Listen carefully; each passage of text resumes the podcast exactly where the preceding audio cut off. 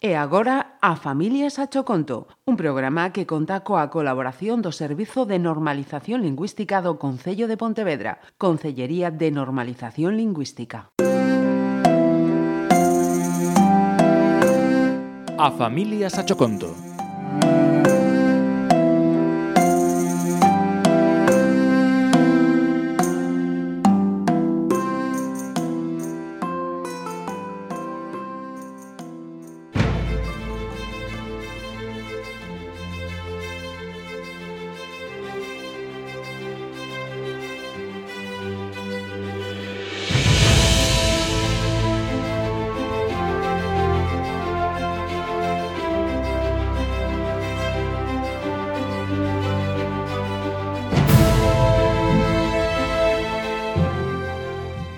Saíra tarde do traballo, abafada polas tarefas e ansiosa por chegar ao apartamento e non faltar a miña cita cotiá.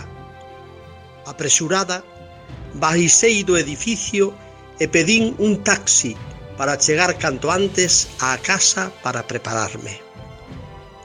Xa no apartamento, tratei de acicalarme o máis asiña posible. Dei un toque ao meu peiteado contemplándome preocupada no espello.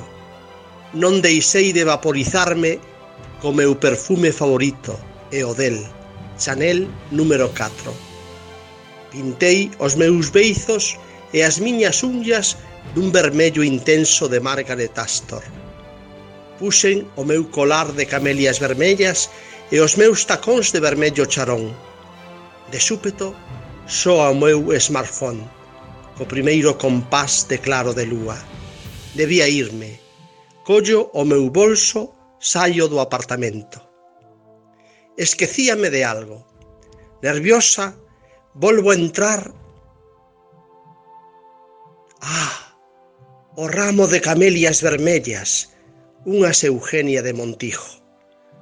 Volvo sair, só ao móvil, o segundo compás de claro de lúa Doume presa. A fin na rúa soa o terceiro compás. Vai ser a hora. Atropeladamente entro no autobús.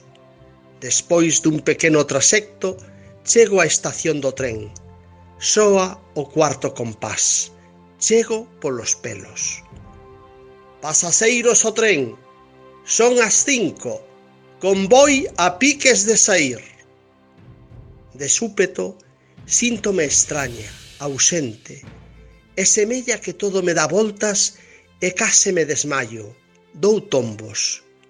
Soa o quinto compás. Estou sentada, escoito e beso confusamente. Beso facianas como manchas, como multos sin identificar. Non sei quen son, respiro con dificultade, Teño medo, síntome insegura, frágil, indefensa, débil. O móvil segue coa súa musiquiña. Estou perdida.